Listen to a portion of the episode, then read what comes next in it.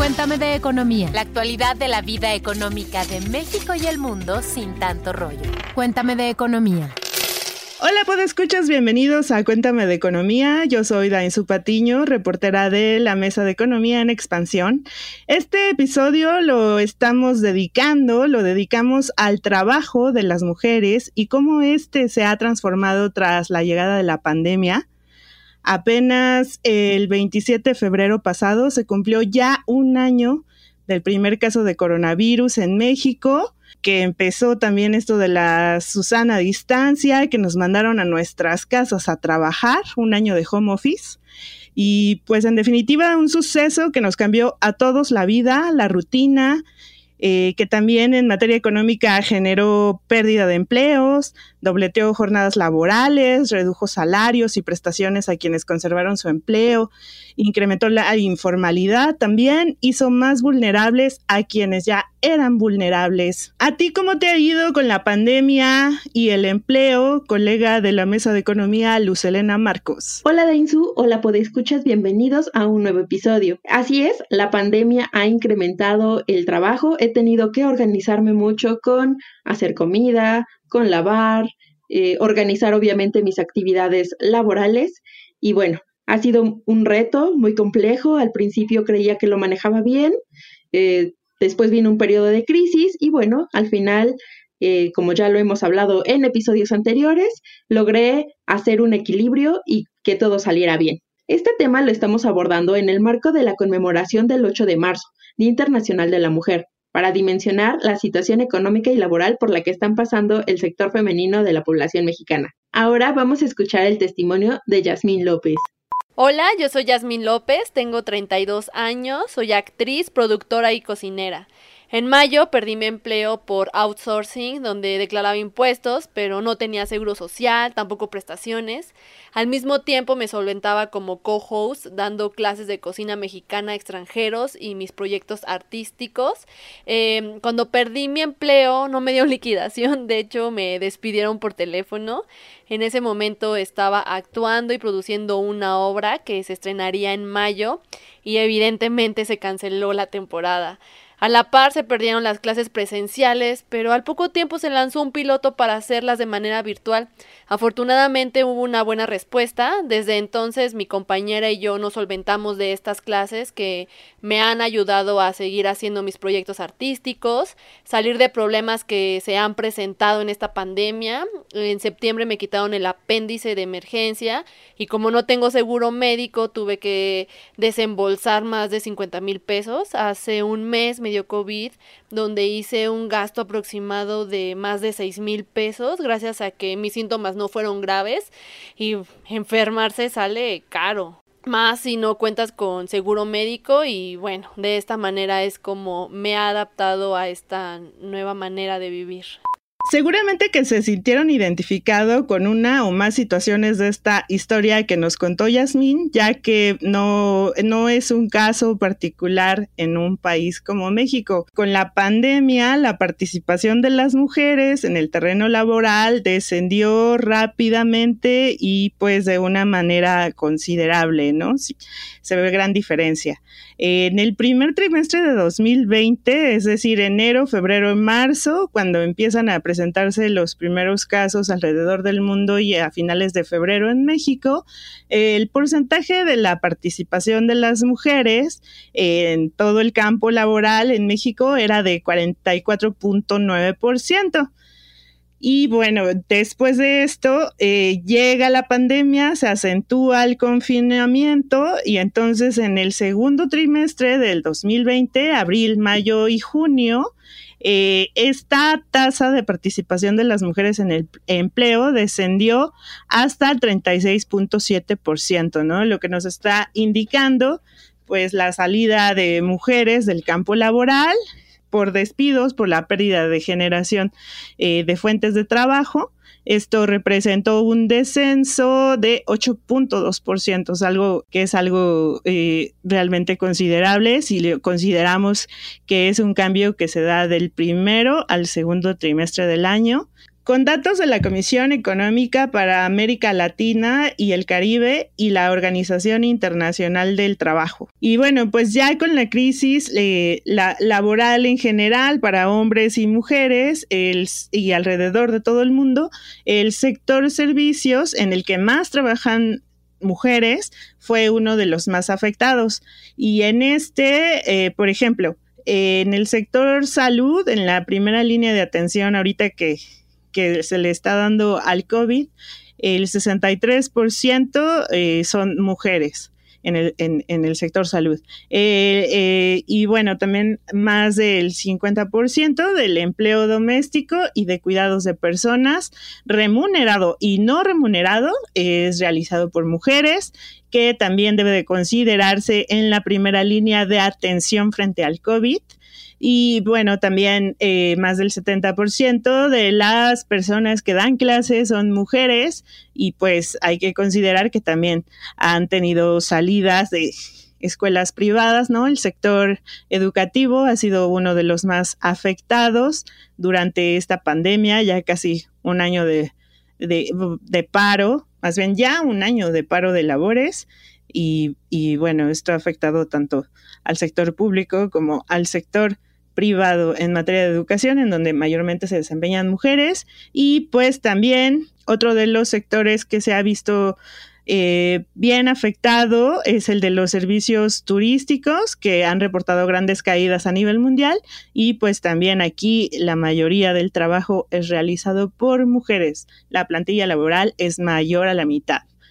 Y otros datos eh, del Instituto Mexicano para la Competitividad, el IMCO, eh, nos indican que así, por ejemplo, como le pasó a Yasmín, eh, las mujeres están regresando a trabajos con condiciones menos ventajosas que las anteriores o iguales de, desventajosas o pues también incluso sin seguridad social, ¿no? Se están regresando a emplear en el sector informal.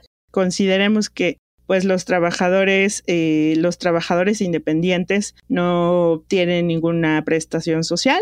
Entonces, veamos algunas cifras. De abril a julio de 2020, las trabajadoras propias aumentaron de 14 a 23% del universo de las mujeres que trabajamos en total. Eh, mientras que la tasa de las trabajadoras no remuneradas se duplicó. Esto de acuerdo con datos de la Encuesta Nacional de Ocupación y Empleo que hace el INEGI. Respecto al tema y a esta recuperación que se verá más lenta en los sectores donde mayormente se desempeñan mujeres, se han realizado diferentes conferencias de prensa, diferentes foros.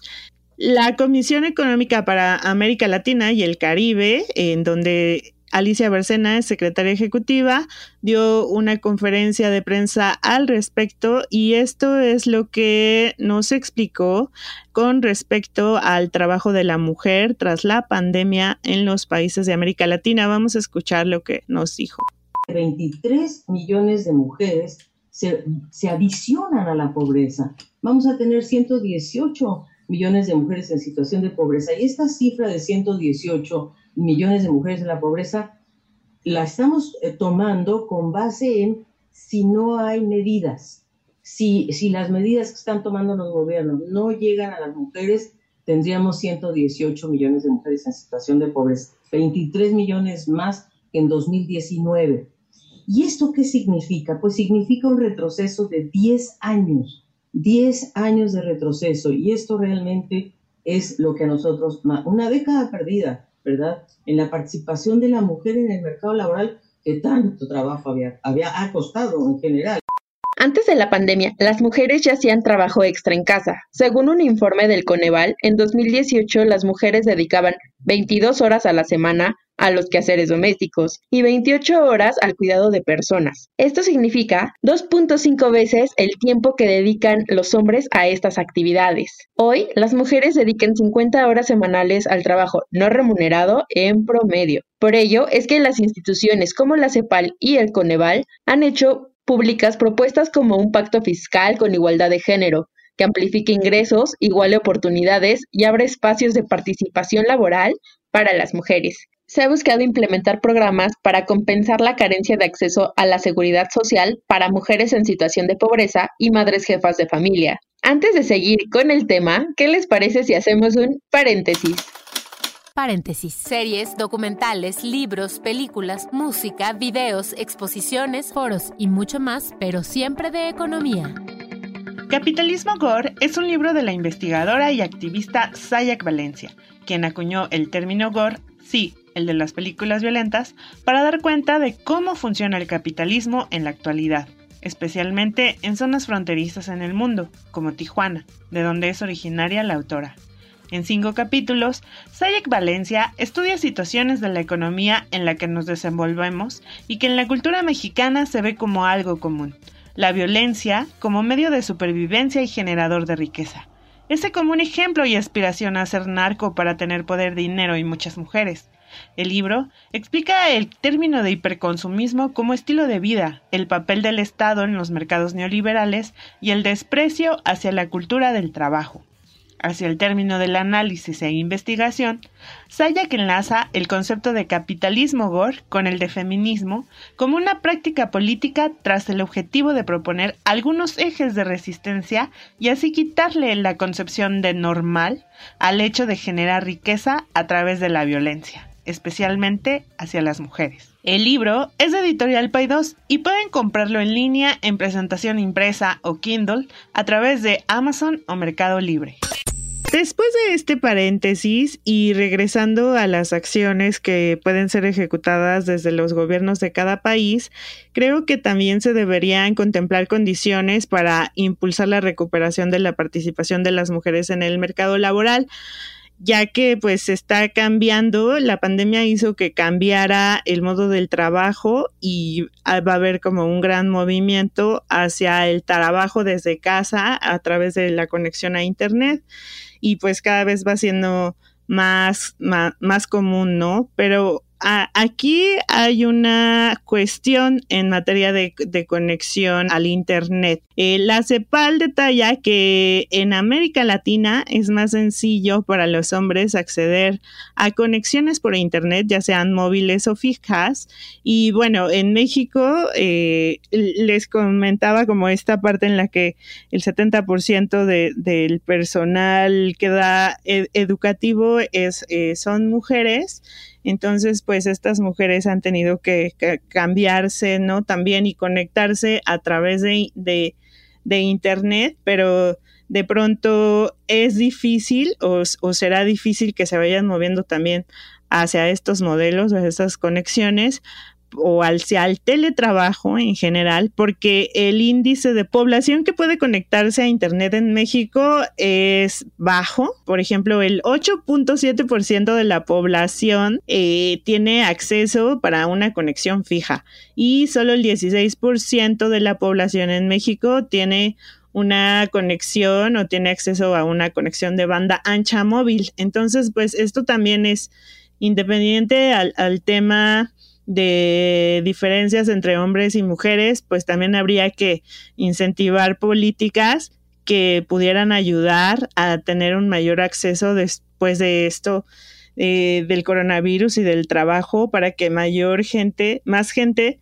más personas, más mujeres que se desempeñan en el sector educativo, sobre todo, puedan conectarse para, para dar clases, ¿no? Y esto no va a suceder ni para las mujeres ni en general, sino aumentamos en general eh, el índice de población que tiene acceso a una conexión fija o móvil para la banda ancha. Y bueno, la brecha no solamente está en temas de tecnología, ¿qué decir del acceso a los servicios financieros? Los cuales son claves para la recuperación económica en el país. A nivel mundial, se estima que el 65% de las mujeres tienen una cuenta bancaria, en comparación con el 72% de los varones. En México, esta brecha es de 8 puntos porcentuales, es decir, el 33% de las mujeres cuenta con una cuenta bancaria, mientras que el dato para los hombres es del 41%. Aunque la baja inclusión financiera se da en ambos géneros, las consecuencias pueden ser más costosas para el género femenino. ¿Por qué? Los créditos suelen ser mucho más caros para aquellas personas que no están bancarizadas, sea hombre o mujer, pero si tomamos en cuenta que las mujeres son menos bancarizadas que los hombres, el acceso a crédito puede ser más difícil para ellas. Por otro lado, hay algunas empresas bancarias que nos dicen que las mujeres son más pagadoras que los hombres. Y por ello, hay un programa a nivel mundial en el que apoya a mujeres emprendedoras otorgándoles créditos. Además, esta brecha es distinta en zonas urbanas. Por ejemplo, el 36% de las mujeres tienen una cuenta de ahorro en comparación con el 48% de los hombres. Otro caso relevante es el de los seguros. La Asociación Mexicana de Instituciones de Seguros ha revelado que los hombres son quienes adquieren seguros como los de vida o los de salud. ¿Por qué? Porque ellos al ser proveedores tienen miedo de dejar a su familia desamparada en caso de que mueran. Ojalá que la pandemia también haga un cambio de chip en la forma en la que hombres y mujeres consumimos los productos, sobre todo uno tan importante como los seguros. Y bueno, como ya les hemos dicho, aquí en Cuéntame de Economía queremos resolver cualquier duda que ustedes tengan. Así que ahora escuchemos la duda de esta semana. Cuéntame tus dudas. Tú preguntas nosotros te contestamos. ¿Qué tal? Me da mucho gusto saludarlos. Soy Pepe Ávila y la duda de esta semana nos la hizo llegar Víctor Amaya, arroba Víctor Amaya 168 y es la siguiente. ¿Es mejor un crédito hipotecario en Infonavit o en un banco? Nosotros buscamos a María Elvira Méndez Mercado, quien es especialista en finanzas corporativas y bursátiles de la Facultad de Negocios de la Universidad La Salle. Escuchemos lo que nos dijo. La diferencia que existe entre el adquirir un crédito hipotecario en Infonavit o en este caso en una institución de crédito, va a depender mucho de las condiciones financieras que cada una de estas instituciones esté manejando. Dado que en los bancos pues tenemos que revisar eh, el costo anual total que implica estar eh, considerando el avalúo los eh, gastos notariales, vamos a tener también el estudio socioeconómico, etcétera, y que de alguna manera son em, gastos que tiene que afrontar el acreditado. En el caso de Infonavit, pues va a depender también de los programas que se tengan con las diversas constructoras, en donde en algunos casos se paga solamente la mitad en materia de escrituración, se tienen algunos descuentos, etcétera, y por lo tanto va a depender también del tipo de la vivienda que se esté adquiriendo, para lo cual lo recomendable siempre será estar observando cuál es el costo anual total que va a tener cada institución, incluyendo también el Infonavit, y que eh, no solamente nos vayamos a elegir un crédito por la tasa que nos ofrecen, dado que los gastos accesorios como son los seguros, la escrituración, etcétera, pueden ser onerosos entre una institución y otra y pueden marcar la diferencia. Entonces, el costo anual total, que eh, lo conocemos como el CAT, va a ser el parteaguas en decidir eh, qué tipo de crédito y en qué institución nosotros lo vamos a contratar. Gracias por mandar el Cuéntame tus dudas de esta semana. No dejen de seguirnos y mandarnos sus preguntas vía Twitter en arroba Economía o mediante el hashtag Cuéntame tus dudas. Yo soy Luz Elena Marcos, me encuentran en arroba Luz Elena sin H. Gracias a Insu y nos escuchamos el siguiente episodio. Cuéntame de Economía, un podcast de Grupo Expansión. Bienvenidos a la Revolución de la Riqueza, el podcast en donde aprenderás que crear riqueza no es magia negra, crear riqueza es una ciencia. En este programa comprenderás que la verdadera riqueza es holística y te daremos herramientas para conquistarla. Síguenos en redes sociales en arroba Javier Morodo en Instagram, Facebook, Twitter, LinkedIn y en todas las redes sociales. Suscríbete también a mi newsletter en mi página javiermorodo.com en donde todas las semanas vas a recibir información sobre mercados financieros, negocios, tecnología, well-being, conciencia y también tips para ganar el juego del dinero.